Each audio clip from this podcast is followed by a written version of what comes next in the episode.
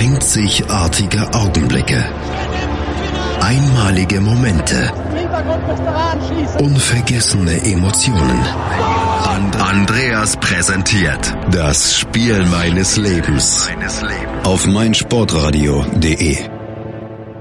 Es ist mal wieder Zeit, über Persönliches zu sprechen, über Erinnerungen, die einem niemand mehr wegnehmen kann, über ein Sportereignis, das einen jahrelang später noch immer nicht loslässt, noch immer ein leicht debiles Grinsen auf die Lippen zaubert, noch einmal eine fette Gänsehaut über den Rücken jagt. Es ist mal wieder Zeit für das Spiel meines Lebens. Hallo und herzlich willkommen zu einer neuen Ausgabe, in der euch ein völlig normales Bundesligaspiel erwartet, in der es einen kleineren Aufreger gab. Gleich stelle ich euch meinen heutigen Gast, Stefan, vor.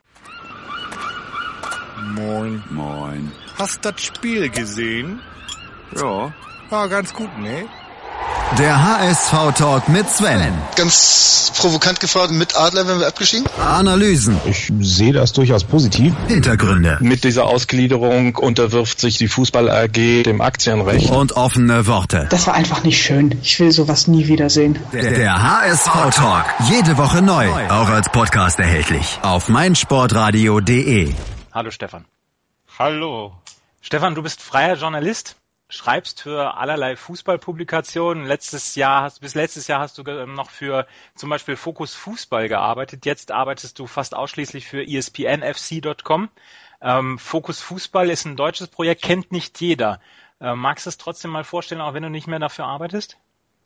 Sehr gerne. Fokus Fußball hat sich zur Aufgabe gemacht, wöchentlich mindestens elf Links zusammenzutragen. Deshalb ist eine, eine Link-Elf mit den äh, besten Texten oder den kontroversesten Texten zum aktuellen Fußballgeschehen ähm, aus Deutschland und aber auch aus der Welt.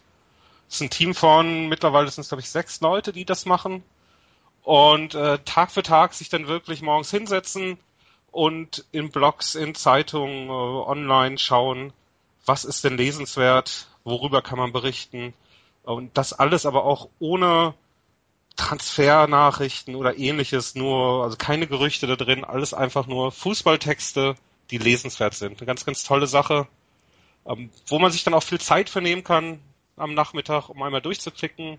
Es gibt um zwei Uhr dann immer ein Newsletter. Ganz prima, äh, muss man nicht mal auf die Seite gehen, wenn man den abonniert und kann sich dort dann auch durchlesen. Ähm, tolles Projekt, was unbedingt lesenswert ist. Das war eine kleine Lobhudelei auf fokus-fußball.de. Ist es so, ein fokus-fußball.de. Ähm, das ähm, ein Projekt, was unbedingt unterstützenswert ist und wir in diesem Fall jetzt noch mal nach vorne gehoben haben. ESPNFC.com ist eine englische Seite für Fußball. Ähm, schreibst du dann nur über die Bundesliga oder sonst auch noch andere ähm, Texte beziehungsweise andere Ligen?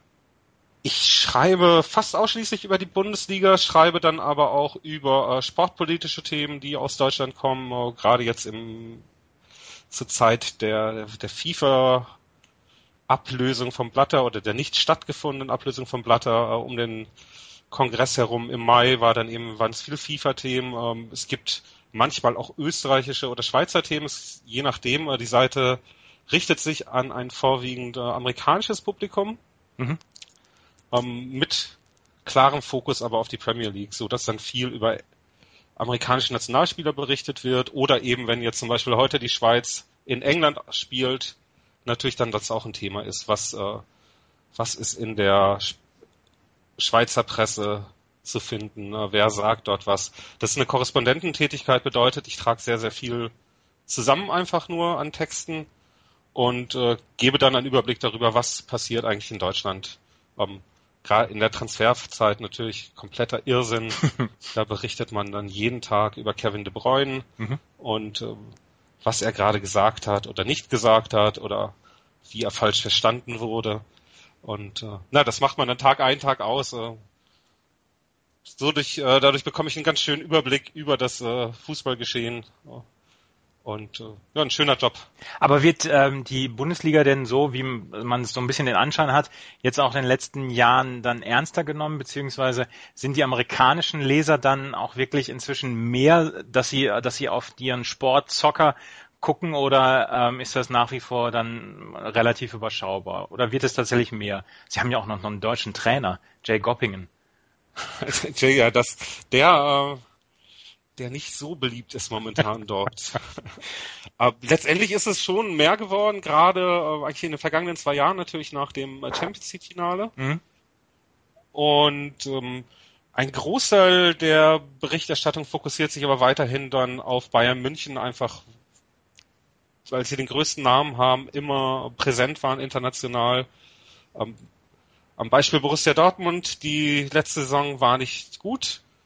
Trotz alledem sind das dann immer noch äh, nach Bayern die, die meisten Texte, die ich schreibe, sind dann über Borussia. Ja. Äh, so dass es ein klarer, ja, also die Aufmerksamkeit bleibt dann auf zwei, drei, vier Mannschaften hängen. Wolfsburg war ein Thema, das wird jetzt wahrscheinlich wieder zurückgehen, einfach dadurch, dass De Bruyne weg ist. Und äh, Hamburg ist immer wieder da drin, aber leider immer für die falschen Themen. Ja. Erstaunlich. Und, ja.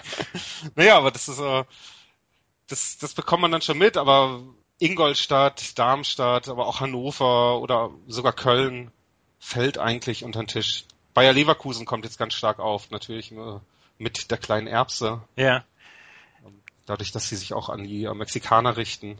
Du hast gerade von der Borussia gesprochen, die die meisten Texte verschlingt. Du bist selber BVB-Fan und du meinst jetzt die Borussia aus Dortmund, ja? Ganz genau, die, äh, Es gibt ja noch eine andere Borussia, die hier auch schon besprochen worden ist. Ähm, du bist selber BVB-Fan und ich frage das eigentlich fast in jeder Sendung, die die Fußball äh, beinhaltet. Ähm, wie konnte das passieren, dass du BVB-Fan geworden bist? Ich war am Anfang meines Lebens war ich Schalke-Fan und bin dann äh, mit vier Jahren, ich habe in einem kleinen Ort, in einer kleinen Stadt bei Dortmund gewohnt, Mhm. zwischen Dortmund und Gelsenkirchen. Oh, Und direkt auf In der Kassel. Grenze? nee, es gibt keine direkte Grenze, Ach so. aber ich habe dann äh, in Castrop-Rauxel. Ja. Castrop-Rauxel teilt sich auf, der südliche Teil, äh, da ist man Dortmund-Fan, im nördlichen Teil, der dann in Richtung Gelsenkirchen geht, wird man eher Schalke-Fan. Und du hast im südlichen Teil gelebt. Genau. Hm. Ähm, meine Eltern waren auch, oder sind es immer noch, Dortmund-Fans. Aber ich wurde Schalke-Fan, hab mir dann ein Paddocks-Trikot gekauft. Ui. Und ähm, Günther Schlipper wohnte damals, ein Verteidiger von, Ja. von Schalke 04, wohnte in dem Vorort. Ja. Dort bin ich hin und wollte auf mein äh, Trikot ein Autogramm haben von Schlipper. Schlipper war Anfang Ja. der 80er, oder? Genau. Mhm. Der hatte aber an dem Tag richtig schlechte Laune und ähm, sagte mir dann, ähm, nee, gib kein Autogramm, hau ab. Ja, und dann bin ich nach Hause, hab das Trikot weggeschmissen und hab meinen Eltern gesagt, ihr habt recht, jetzt werde ich Dortmund-Fan. Günther Schlipper hat's versaut? Exakt. Oh, das ist bitter. Für Schalke. Ja, das ist, Für mich, für mich war es natürlich klasse. ja. Und ich bin dann damals dann 85, äh, 86 in der Saison, als Dortmund äh, am Ende durch Wegmann noch gerettet wurde in der Relegation. Gegen Fortuna Köln? Gegen Fortuna Köln, genau, da bin ich dann, äh, habe ich meine ersten Spiele im Stadion gesehen. Damals war noch Paul Scherner ein Trainer. Ja. Das war, ich glaube, im Februar gegen Bayern München war ich zum ersten Mal dort. Und dann hat's mich einfach nicht mehr losgelassen. Also da war ich, konnte ich dann äh, relativ schnell die ganze Mannschaft runterbeten und äh, bin immer wieder hin, bis ich mir dann Anfang der 90er Jahre auch eine Dauerkarte geholt habe. Ja. Aber du wohnst jetzt nicht mehr in Dortmund. Nee, jetzt wohne ich nicht mehr in Dortmund, ähm, da ich irgendwann festgestellt habe, dass die Stadt zwar ganz toll ist, aber mir nicht mehr viel mehr gegeben hat, au- außer dem Fußball. Ja. Und äh, bin vor längerer Zeit dann nach Berlin gezogen. Ja. Und in Berlin betrachtest du aber jetzt noch den BVB mit größtmöglicher Sympathie. Selbstverständlich. Also wir haben hier in Berlin äh, eine, eine, mehrere Kneipen gibt es, aber wir haben dann eine, in die ich auch immer gehe, Mhm. in Kreuzberg. Und äh, da treffen wir uns dann immer, fahren zusammen auch runter, wenn, wenn sich das anbietet. Und sind dann eben dort, da gibt's Dortmunder Bier und äh, ganz viele Exil-Dortmunder, die dann dort auch gemeinsam Fußball schauen. Bisschen mit Glamour-Faktor manchmal, manchmal kommt Wiglaf Droste vorbei Uh. und schaut sich das Spiel dort auch an. Ja. Und äh, Joachim Krohl war hin und wieder auch schon dort, wenn er in Berlin gedreht hat. So dass das so eine ganz, ganz schöne Gemeinde dort ist, äh, wo man sich dann immer wieder trifft und äh, ein Stück Dortmund dann in Berlin auch hat. Ja. Dann müssen ja die letzten sieben Jahre, so die, die Klopp-Jahre müssen dann ja wie ein großer, toller Traum gewesen sein, oder? Die waren, äh, die waren ein Rausch, so äh, wie es 2004 ist ja auch in. Ich habe zu dem Zeitpunkt, als es begonnen hat, habe ich sogar zwischenzeitlich nochmal in Dortmund gelebt. Mhm. Ähm, habe dann aber die zweite Meisterschaft wieder hier mitbekommen. Ähm, war ein kompletter Rausch natürlich. Also auch hier ähm, in der Stadt selbst. Man hat gesehen, wie, wie auch die die äh, normalen Leute auf der Straße dann auf einmal wieder Borussia-Trikots getragen haben, was ja auch ewig lange nicht der Fall war. Da war es ja dann eher so, dass man tatsächlich nur Bayern-Trikots gesehen hat. In Berlin sieht man ja auch kaum Hertha-Trikots, wenn man nicht wirklich im tiefen Westen ist. Und ähm, naja, aber die Jahre an sich waren großartig. Das war äh, eine ganz, ganz tolle Zeit, die äh, relativ ruhig begonnen hat und dann hat man sich immer weiter hineingesteigert und irgendwann wurde man Meister. Ja, einfach ganz toll, weil wir eben aus, äh, aus dem Nichts kamen. Ja. Über diese Geschichte müssen wir gleich sprechen, weil du hast ja ein Spiel ausgesucht, was in einer noch relativ dunklen Zeit stattgefunden hat, 2008. Ähm, da gab es zwar dann wieder einen Erfolg damals, aber man kam ja aus einer wirklich ganz, ganz, ganz, ganz dunklen Zeit, so um die Jahrtausendwende, als der BVB dann an die Börse gegangen ist und dann mit ähm, Michael Mayer und Präsident Niebaum damals ähm, dann durchaus den Bach runtergegangen ist. Das waren ja wirklich schwere Jahre, aber wie gesagt, die sieben Jahre waren dann unter Klopp, waren dann ja toll. Ich, eins, eins muss ich dann noch erzählen. Ähm, Piotr Turowski im Abseits stehend, dem BVB den UEFA Cup versaut. Den UEFA Cup das war toll. Ich war in der Roten Erde, vorher haben die Amateure gespielt.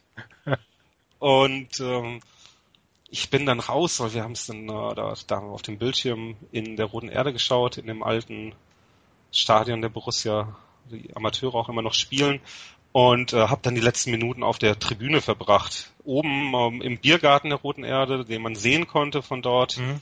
haben sie das Spiel auch gezeigt. Und dann sah ich nur, wie alle oder hörte alle stöhnen und abdrehen und äh, naja. Ja. Ich war in, in Frankfurt im Stadion und habe das gesehen und saß in der letzten Reihe und neben mir stand einer, der an die Wandmauer gepinkelt hat und während Trochowski dann getroffen er hat, ist er während des Pinkelvorgangs hat er sich umgedreht und hat irgendeinen Nachbarn dann angepinkelt und hat sich dann gefreut über das Tor von Trochowski. Ich habe nicht so viele positive HSV-Geschichten zu erzählen, deswegen, wenn ich sie dann mal habe, dann muss ich sie auch erzählen.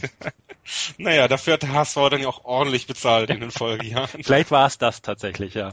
Ähm, wir reden gleich mal über den BVB nach der Fastinsolvenz, beziehungsweise dann auch die Zeit, darüber müssen wir sprechen, über die Zeit, die dann zum Spiel deines Lebens geführt hat oder bis es dann zu deinem Spiel des Lebens geführt hat, zum 11.3 zwei, nee, 8.3.2008, Entschuldigung, ähm, zum Spiel BVB gegen Hertha BSC. Und das, auch das ist, das muss lebensbejahend besprochen werden. Darüber reden wir gleich. Hier bei meinsportradio.de, das Spiel meines Lebens. Die Sportshow mit Malte Asmus. Alles rund um den Sporttag. Von Montag bis Freitag ab 9 und 14 Uhr auf meinsportradio.de. 97, glaube ich, ist der BVB an die Börse gegangen ähm, und 2000 äh, fing es so an mit dem Größenwahn des BVB, damals äh, mit unglaublichen Millionensummen, mit denen da hantiert worden ist, äh, mit überteuerten Brasilianern, die eingekauft worden sind. Äh, zwar natürlich auch mit dem Erfolg, man wurde zwischendurch mal Meister, aber es war sehr, sehr teuer bezahlt worden. 2003 war dann ähm, war es dann so bergab gegangen. Es gab den ersten Spiegelbericht, dass, ähm, dass es ein finanzielles Geschäftsgebaren gab, was, ähm, was einem, eines Bundesliga-Clubs nicht würdig ist. Ähm, Manager Michael Mayer und Präsident Gerd Niebaum standen am Pranger. Wie hast du damals diese Zeit miterlebt? Weil so als Außenstehender hat man das dann schon so mit, mit gerümpfter Nase dann auch verfolgt, wo man gesagt hat, hm, die schmutzigen Leute da vom BVB, diese größenwahnsinnigen Neureichen begann ja alles schon viel früher. Also es war wirklich, äh, der Börsengang war erst 2000. Entschuldigung, ja. Schon, schon länger geplant. Ja. Begann dann aber letztendlich mit der Rückkehr der ganzen Italien-Profis, also Möller, Reuter, Sammer, Lehmann kam dann ja später auch mhm. noch. Ähm, der Champions League-Erfolg selbst war bereits, äh, naja, war erkauft insofern, als dass sie äh, immer auf die sportlichen Erfolge gewettet haben. Und sie konnten den Kader nur finanzieren, indem äh, die Erfolge weiter erzielt wurden. Dann kam der Börsengang nach einer Zeit, in der er dann auch schon durch äh, Skibbe auf den dann Kraus folgte oh. und danach danach gab es ja dann diese Rettungsaktion von Udo Lattek mit Matthias Sammer gemeinsam. Ja. Ähm, das, das war in der Saison 1999, 2000, wo es schon äh, Richtung Abstieg ging. Ja. Und nach dem Börsengang hat Dortmund dann ja nachgelegt, äh, Rositzky gekauft, Koller gekauft, äh, Amoroso gekauft, die hat ja alles keinen Preis mehr gehabt damals. Es gab immer wieder ganz, ganz seltsame Transfers. Evan Nilsson wurde verkauft nach Florenz, dann wieder zurückgeliehen und es waren so Geschäftsmodelle, die eigentlich auch niemand mehr verstanden hat.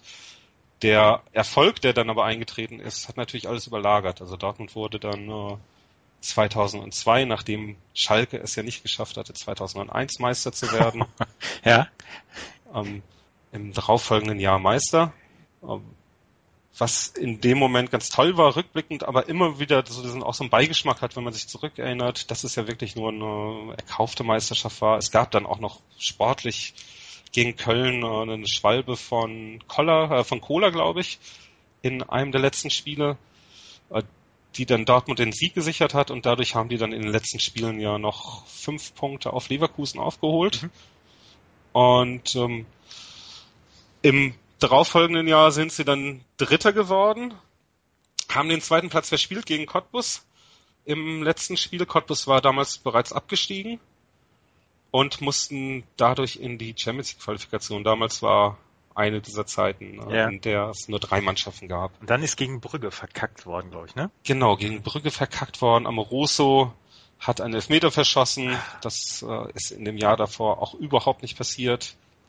Und ja, so, so, ging, so ging dann der langsame Abstieg los. Dann äh, begannen die Berichte, dass es finanziell auch alles gar nicht so gut aussehe, was man natürlich nicht glauben wollte, weil anders als die Außenstehenden äh, vertraut man im Moment, wenn man Fan ist, ja meist dann doch erstmal der, der Clubführung oder hat man, haben wir damals auf jeden Fall fast alle gemacht. Ja. Und äh, Freddy Röckenhaus hat dann viel berichtet und äh, damals in dem Forum von Schwarz-Gelb hat er ganz, ganz, äh, ist er angefeindet worden, so richtig. Äh, heute wäre das wahrscheinlich, wird man das Shitstorm nennen. Mhm. Und äh, er hat sich dann selbst sogar dazu genötigt gesehen, dort dann äh, sich zu rechtfertigen und äh, hat, äh, naja, ein bisschen seine Recherchen offengelegt. Und wir wissen ja auch, dass äh, Freddy Reckenhaus immer noch ganz gut äh, im Geschäft ist, wenn es um Borussia Dortmund Informationen geht. Äh, naja, also das war damals dann eine Zeit, die, die relativ seltsam war, weil auf einmal ging es bergab und dann äh, war es ja ganz, ganz schnell so, dass der Verein tatsächlich kurz vor der Pleite stand. Mhm. Das war dann so gegen Ende 2004 der Fall. Und äh, dann gab es beim ersten Rückrundenspiel in Hannover 2005 eine große Not for Sale Demonstration. Ich bin zu dem Zeitpunkt damals tatsächlich ausgestiegen. Also ähm, hab dann auch gedacht, das, das kann jetzt nicht alles sein, war auch äh, privat ein bisschen woanders. Und äh, bin dann aber zu dem Hannover-Spiel gefahren wieder. Das war so mein erstes Spiel, war, war dann auf der Demo auch dabei. Ja. Und ähm, kurz danach gab es dann Molsiris am äh, Düsseldorfer Flughafen. Das war im März oder Februar 2005. Ähm, wo es ja wirklich um die Zukunft ging von Borussia Dortmund. Ähm, ob, ob die Bürgschaft jetzt dann weiter Bestand hat oder nicht und abgelöst wird. Äh, naja, und dann waren wir auf einmal da, dass wir Bert van Marwijk hatten, der zu dem Zeitpunkt auch noch die beste Rückrunde der Vereinsgeschichte gespielt hat. Dortmund schlenderte immer so im oder schlingerte er durchs Mittelfeld, sportlich auch nicht mehr relevant für die Spitze. Und äh, mit Doll ging's dann, äh, mit Doll, da bin ich dann schon da. Ähm, mit Van Marwijk ging es dann ja auch zu Ende. Die haben ihm Vertrag verlängert, damals dann bereits schon unter Watzke, mhm. aber kurz danach dann rausgeschmissen.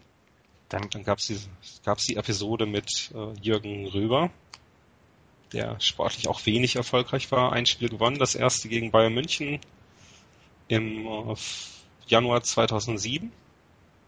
Ja, und danach äh, war nichts mehr. Dann sind wir im März und ich bin in Austin auf einer Musikmesse. Oh, South by Southwest? Genau. Mhm. Da stehe ich in einer, in einer Bar am Vorabend der Messe und im Fernsehen läuft eine Pressekonferenz aus Dortmund, auf der ich dann sehe, dass äh, Thomas Doll neuer Borussia Dortmund Trainer ist. hast, du, hast du gleich noch ein Bier bestellt?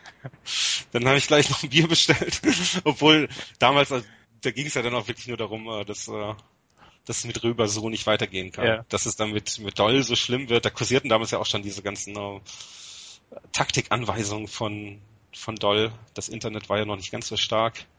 Es gab ja damals so ein Dokument, wo einem das mal alles aufgetragen, aufgeschrieben hatte. Ähm, das hatte ich aber erst viel später gesehen, was, was Doll da wirklich für ein Trainer ist. Mhm. Und äh, ja, als dann, äh, aber Doll hat sich dann gleich ganz gut eingeführt. Damals äh, hat äh, Ricken und Kringe aus der Mannschaft geschmissen, mhm. aber weil Kringe, so hieß es damals, habe ein Buch gelesen vor einem Spiel. Das geht, das geht so nicht. Nee, er saß auf dem Balkon und hat äh, seine Gesundheit dadurch gefährdet. Ah, ich habe den, ich hab den Bildartikel noch vor Augen, wie es damals, wie es damals hieß, Kringer aus der Mannschaft geschmissen. Ähm, das, das weiß ich noch, wie er, wie, ich glaube, nachgestellt worden ist, wie er da auf dem Balkon gesessen hat mit den, mit den Füßen auf dem Geländer. Ja. Hm? Das, während äh, Doll ja sein Porsche in der Tiefgarage des, des Hotels geparkt hatte am Stadion, in dem er wohnte. Ja. ja. Ja, es, es passte nicht immer alles zusammen dann unter Doll. Ich wollte gerade noch drum, drum, äh, drüber sprechen. 2005, im März 2005, es gibt diese, ähm, diese ähm, Tagesschau, diesen Tagesschau-Screenshot noch mit BVB-Insolvenz abgewendet. Da gab es diesen Rettungsplan von Aki Watzke damals, der dann von den Molsires Stadionfonds-Eignern oder äh, Anlegern damals abgesegnet worden ist. Ansonsten hätte die Insolvenz angemeldet werden sollen. Das waren tatsächlich sehr, sehr düstere Tage äh, im Leben von, von BVB-Fans, wo es dann ja tatsächlich dann auch um die Zukunft dieses Vereins ging. Ähm, und das war so die Zeit, wo du dich dann abgewendet hattest. Ah, nee, da war ich dann schon wieder dabei. Ja? Also ich habe mich eher abgewendet. Es muss so kurz nach dem Brüssel-Spiel gewesen sein. Ähm, war damals noch recht jung, also so Anfang 20, frisch nach Berlin gezogen, in der Musikindustrie gearbeitet und ähm, hatte privat dann eben auch andere Interessen. Hatte immer noch eine Dauerkarte, mhm. aber bin ganz, ganz selten nur noch runtergefahren, Dauerkarte dann weitergegeben. Ähm, als dann eben Ende 2004 klar war, dass es ganz schön knapp werden kann, habe ich mich wieder viel, viel mehr für den Verein interessiert. Ja. Es ist ja, in den schlechten Zeiten hängt man dann ja doch wieder an seinem Verein. Ja. Wer wüsste das besser als ich. Ähm, 2007, 2008, wir kommen jetzt so langsam auf das Spiel deines Lebens, auf das Spiel BVB gegen Hertha. Ähm, zur Winterpause stand der BVB auf Platz 10. Ich habe mir mal die Saison angeguckt. Es gab 5 zu 0 Niederlagen, unter anderem gegen die Bayern, aber auch gegen Schalke gab es ein 5 zu 0 in der Saison. Das war, das, also ich meine, gegen, gegen Schalke 5-0 verlieren, das war schon bitter und dann ja auch noch unter Doll. Doll war ja von Anfang an eigentlich nicht so richtig geliebt, oder? Wir, wir kommen nachher noch auf seine Wutrede zu sprechen, aber ähm, so richtig, so richtig geliebt war er nie. Er war nicht geliebt, er war da und man hatte sich so ein bisschen damit abgefunden, dass äh, auch wenn Watzke zu dem Zeitpunkt schon immer davon geredet hat, dass Dortmund ja in drei, vier Jahren wieder europäisch spielen wird, hatte man sich eigentlich damit abgefunden, oder ich mich zumindest damit abgefunden, dass äh, über Jahre hinweg Dortmund jetzt einfach nur im Mittelfeld spielen wird und dass man eben dann vor, vor 70.000 Zuschauern auch mal äh, verlieren kann, hoch verlieren kann. Und in der Saison hat man, haben wir auch gegen Hannover, glaube ich, 3-1 verloren zu Hause im Westfalenstadion. Es gab viele, viele schreckliche Spiele und äh, viele Unentschieden dabei, wo man einfach dann auch dachte, okay, ich gehe jetzt eigentlich nur noch ins Stadion, weil weil es wirklich toll ist, meine Freunde zu treffen dort. Mhm. Aber das hatte nicht mehr viel viel damit zu tun, dass man ins Stadion geht mit der Hoffnung, dass man ein gutes Spiel sieht oder dass äh, dass sich irgendwas zum Guten wendet bei dem bei dem Verein, bei der Mannschaft, die ja auch äh, naja, nicht so wahnsinnig viel Potenzial hatte. Ja. In der Vorbereitung 4-0 gegen AS Rom gewonnen. Mhm. Damals das, das, erste Spiel von, von Kuba, der dann auch äh, zwei Tore geschossen hat oder ein Tor und ganz toll spielte und ganz Dortmund träumte für eine kurze Zeit von der Rückkehr ins äh, internationale Geschäft. Das war ja dann auch direkt nach dieser der Rettung unter Doll äh, mit dem Derby-Sieg gegen Schalke, in dem dann Schalke endgültig die Meisterschaft auch versaut wurde im Mai 2007. Also war eine gewisse Grundeuphorie, als man in die Saison gegangen ist. Mhm. Nur, naja, war, war die relativ relativ schnell dann wieder weg, weil äh, es ja auch nicht wirklich richtig losging. Ja. Also man hat gleich das erste Spiel gegen Duisburg 3-1 verloren. Und ähm, naja, so, so ging es dann weiter. Genau. Und wir sprechen gleich über den 23. Spieltag der, der Saison 2007-2008. Vor dem 23. Spieltag stand der BVB auf einem 13. Platz. Elf Punkte zwar auf die Abstiegsränge, aber irgendwie so komplett ohne Perspektive. Darüber sprechen wir gleich. Über das Spiel des Lebens von meinem Gast Stefan heute. Und gleich reden wir mal über Pantelic, über Baba Grafati und über ein unfassbar langweiliges 1 zu 1 und warum es das Spiel meines Lebens ist von Stefan ist. Hier bei meinsportradio.de, das Spiel meines Lebens. Ja, hallo, hier ist Jörg Sievers von Hannover 96 und ihr hört meinsportradio.de. Hören, was andere denken auf meinsportradio.de. Und jetzt kommen wir zum Spiel des Lebens von meinem Gast Stefan heute. Es ist der, es ist der März 2008 gewesen. Es ist das Spiel zwischen äh, Hertha und dem BVB gewesen. Wir haben eben schon drüber gesprochen. BVB, dein Lieblingsverein. Ähm, du hast, als, als wir darüber gesprochen haben, Mensch, ähm, da können wir doch mal das Spiel meines Lebens draus machen, hast du gesagt, ja, das Spiel ist nicht so doll. Und äh, es war ein Spiel gegen Hertha BSC, ähm, was am Ende des Tages nun wirklich wirklich ein schlechtes Fußballspiel war. Da müssen wir, glaube ich, gar nicht groß drüber reden. Ähm, das erste, was mir aufgefallen ist äh, bei dieser, bei diesem, bei der Recherche zu diesem Spiel, war die unglaublich tolle Aufstellung von Borussia Dortmund, damals unter dem Trainer Doll.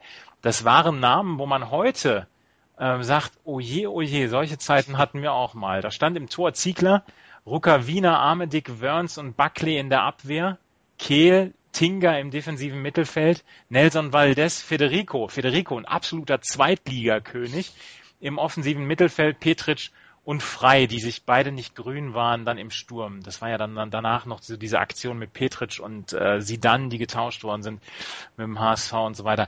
Ähm, das, man muss es dann in der Retrospektive betrachten, das war keine gute Aufstellung, die damals aufgestellt worden ist. Wie standst du eigentlich so zu Tinga? Den mochte ich ja ganz gerne so als Außenstürmer. Tinga fand ich super. Ja? Also wir hatten neben mir auf der Tribüne saß einer, der immer aufgestanden ist, wenn, wenn Tinga in der Nähe des Balls nur war und schrie dann immer, Tinga, Tinga, fass, fass.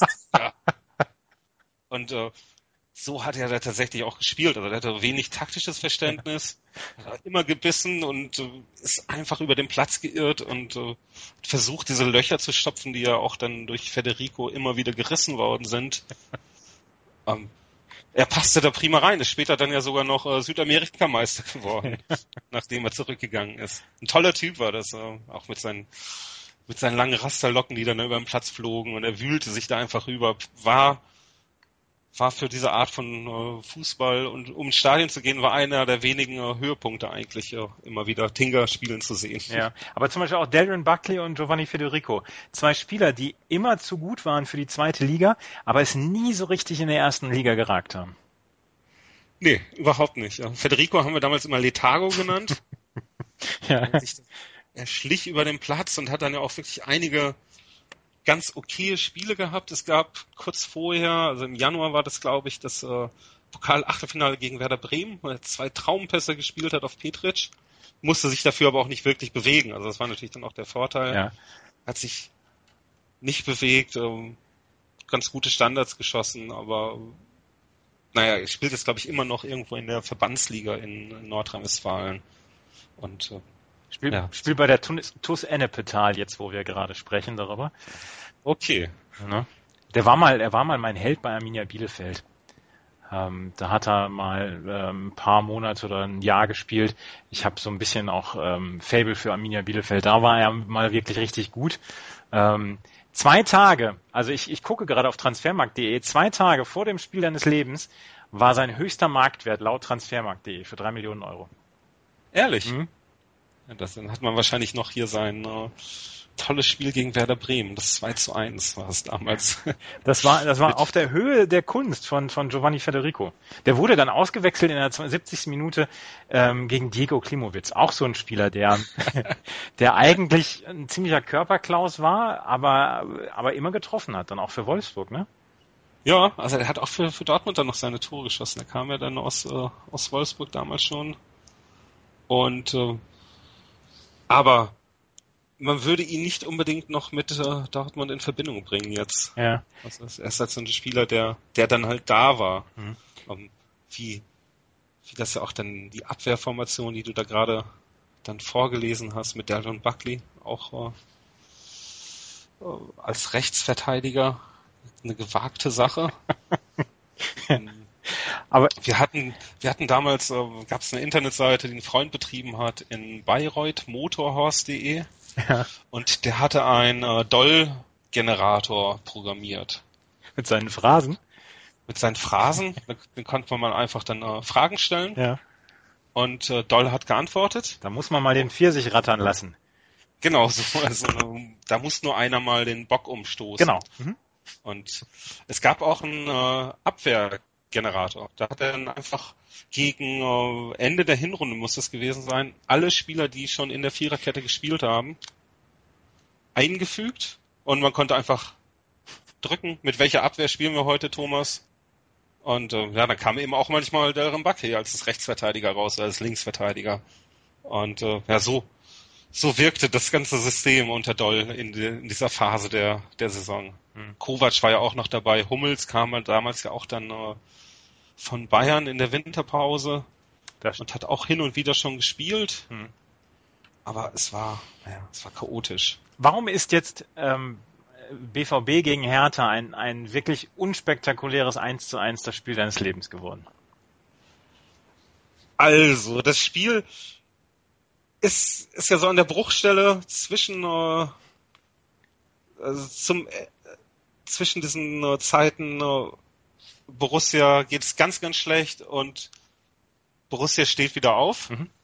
Und ähm, an dem Tag, war ein Freitagabend, waren ähm, vier Menschen aus England im Stadion, die, die das Spiel gesehen haben. Die waren 2006 zum ersten Mal im, im Stadion in Dortmund während der WM und hatten sich immer wieder vorgenommen, dann auch nochmal zurückzufahren.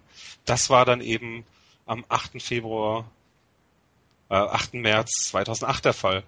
Und ähm, ich habe sie erst ein Jahr später getroffen, aber mich hat das damals so fasziniert, dass sie sich dieses Spiel angeschaut haben, was wirklich mit, äh, naja, ein ganz, ganz schlechtes Freitagabendspiel, in Erinnerung regnete es auch noch, sich das angeschaut haben und so begeistert waren von den 69, 70.000 Leuten, die damals auch nur in dem Stadion waren, dass sie immer wieder zurückgekommen sind. Und ähm, das, führt einem dann auch so vor Augen, was, was eigentlich Fußball ausmacht, dass es nicht unbedingt darum geht, was jetzt auf dem Platz passiert, sondern dass es vielmehr auch äh, eine soziale Komponente hat, mhm. dass, dass, man dass man reingeholt wird vom Stadion, dass man aufgesogen wird und das ist natürlich dann im, im Westfalenstadion, wenn das bei so einem Spiel schon passiert, dann muss das Stadion ja was ganz, ganz Besonderes haben. Und ähm, das ist so zum einen rückblickend auf jeden Fall äh, das Wissen, dass, äh, dass vier Leute, mit denen ich jetzt immer noch Kontakt habe, die jedes Jahr dann auch zu den äh, Pokal-Endspielen gekommen sind, mit denen wir in London waren, die aber auch weiterhin einfach zu den Bundesligaspielen fahren. Einer von denen wohnt mittlerweile in Katar und arbeitet dort mhm. und fliegt halt dreimal das Jahr ein. Und äh, zweimal das Jahr, zweimal im Jahr fliegt er dann aber auch nach Dortmund anstatt nach England, um sich ein Spiel anzuschauen. Und ähm, das äh, finde ich eine ganz, ganz besondere Sache. Und zum anderen war es eben wirklich ein exemplarisches Spiel für, für diese Zeit unter Thomas Doll, für das, was eigentlich passiert ist und was trotzdem ähm, nicht gestört hat, weil ich ja trotzdem weiter in ins Stadion gegangen bin und es geil fand, ins Stadion zu gehen. Ja. Egal, wie das Spiel letztendlich läuft. Aber du hast die, diese vier Jungs hast du damals noch nicht kennengelernt? Nee, die habe ich dann äh, Jahr später kennengelernt und ich fragte sie dann, äh, wann wart ihr denn zum ersten Mal im Stadion? Mhm. Im Stadion und die Antwort war eben gegen Hertha beim 1 zu 1, als Pantelic vom Platz geflogen ist. Und damals war die Erinnerung ja noch frisch und das Spiel war auch noch frischer in Erinnerung. Ich habe es nicht verstanden. Und dann haben sie mir erklärt, dass es sich einfach extrem begeistert hat, was wie Fußball in Dortmund gelebt wird. Und ähm, deswegen ist es so, wenn ich zurückblicke auf die Zeit Ende der, der Nullerjahre, denke ich immer sofort auch an dieses Hertha-Spiel. Mhm. Also ich denke nicht unbedingt an äh, sich das Halbfinale gegen Jena in dem Jahr im Pokal oder auch das Pokalfinale oder irgendein anderes Spiel äh, vorher unter Doll oder unter Van Marwijk, sondern eben an dieses Spiel gegen Hertha am Freitagabend im Regen oder auch nicht im Regen. Das, das ist das erste Spiel meines Lebens, worum, wo es nicht wirklich um das Spiel an sich geht, sondern um die, um die Nebenbedingungen. Finde ich sehr, sehr schön. Das, äh, das gefällt mir sehr gut. Es gab ja sogar einen wirklichen Aufreger in diesem Spiel. Du hast es eben schon erwähnt. Ähm, in der 55. Minute bekam ähm, Ivica Brantelic, Ivica? Nee, Marco, Marco Entschuldigung, äh, bekam eine rote Karte von Baba Grafati damals, der Schiedsrichter war, und Pantelic wusste überhaupt nicht, wie ihm geschah. Ähm, Rafati hatte nur den vierten Offiziellen falsch verstanden. Der vierte Offizielle hatte gesagt, hier der Favre ist zu laut, schickt den mal auf die Tribüne. Was macht Baba Grafati? Gibt, gibt Marco Pantelic die rote Karte. Das war so ein bisschen die skurrile äh, Aktion des, des Spiels, aber er hat dann das noch zurückgenommen, diese, diese rote Karte. Ähm, Baba Grafati hat später dann ähm, leider, leider negative Schlagzeilen gemacht, indem er einen Selbstmordversuch unternommen hatte, ähm, den überlebt hat und äh, inzwischen dann auch dann von der Schiedsrichterei zurückgetreten ist. Ähm, müssen wir nicht unbedingt vertiefen, aber damals. Aber er war jetzt am Wochenende ja. wieder zurück im Westfalenstadion. Ja? Der hat das äh, Abschiedsspiel, das sich 14 zu 10 oder 13 zu 10 von DD gepfiffen. Ja. 23 Tore, da war doch wieder, irgendwas lief da doch wieder schief. Das ist Selbstverständlich. Nein, aber Baba Grafati war, war, ja damals schon so ein bisschen, stand ja immer gerne im, im Zentrum der Kritik und dann hatte er dieses Spiel. Er hat vom Kicker, hat er dann die Note 3 bekommen, sorgte mit der roten Karte für Pantelic und der postwendenden Korrektur dieses Irrtums für ein Stück aus dem Kuriositätenkabinett, brachte sich deshalb um eine noch bessere Bewertung. Hast du damals, hast du damals Gift und Galle gespuckt, als da diese Aktion kam auf der Tribüne oder? Nee, überhaupt nicht. Ich hab's ich habe nicht so ganz verstanden, was da überhaupt passiert ist. Es spielte sich alles direkt vor der Trainerbank ab. Mhm. Und äh, Pantelic schien dann diese rote Karte auch akzeptiert zu haben. Ging ja schon äh, Richtung Richtung Gang, verschwand schon fast aus dem Stadion und dann nahm er die Karte zurück. Favre wurde dann auf die Tribüne geschickt und viel schöner war eigentlich, dass in diesem, dieser ganzen Langeweile des Spiels da nochmal so, so ein kleiner Aufreger zwischendrin war. Also Pantelic hat ja kurz vorher erst den Ausgleich erzielt, aber das Spiel an sich schleppte sich ja so durch die über die 90 Minuten, ohne dass groß was passierte, so dass das dann äh, rückblickend eher oder auch nicht rückblickend, sondern auch in dem Moment eher amüsant wirkte. Ja. Also ja. Heute wäre es dann ein Fall für äh, Colinas Erben und auf, auf Twitter ging es hoch her und weiß nicht, irgendwer würde dann wieder nichts sagen. Oder es würde Post von Wagner geben. Ja, definitiv. Aber das gab es vielleicht damals auch schon. Das, das weiß ich auch nicht. Es war damals. Verfolgt das nicht. ich auch nicht. Spielnote 4,5. Einschläfernd vor der Pause, etwas lebhafter danach. Spieler des Spiels war Patrick Ebert. Ich glaube, das sagt alles zu dem Spiel. Patrick Ebert, jetzt bei Rayo Vallecano. Ja. Mit großen Hoffnungen nächstes Jahr bei Atletico Madrid zu spielen. Ja. Ja, das war. Nee, das, das sagt wirklich alles zu dem Spiel. Also das ist aber auch, aber Raphael damals schon äh, bei, bei Hertha. Piszek wurde eingewechselt. Ja, Katscha war damals bei Hertha. Simonic, Dropny hat damals gespielt. Halber HSV hat damals da gespielt. Von Bergen, Fatih, Malik Fatih, Chahed, Skatschel, Skatschel, habe ich nie gehört danach wieder in meinem Leben. Aber auf jeden Fall. Minero, ja, der hat mal gegen den HSV ein wunderbares Tor aus 30 Metern geschossen. Aber das möchte ich nicht vertiefen. Das war das Spiel deines Lebens. Äh, wie gesagt, es geht nicht um das Spiel, es muss nicht immer um das Spiel gehen, es kann auch um die Geschichten daneben gehen in, im Spiel deines Lebens. Gleich kommen wir nochmal wieder und dann sprechen wir nochmal über einen ganz besonderen Moment der jüngeren Geschichte vom BVB. Hier bei meinsportradio.de, das Spiel meines Lebens. Das Bundesliga-Special. Alle Spiele, alle Tipps, alle Tore. Jeden Freitag ab 12 Uhr, zwei Stunden live auf meinsportradio.de.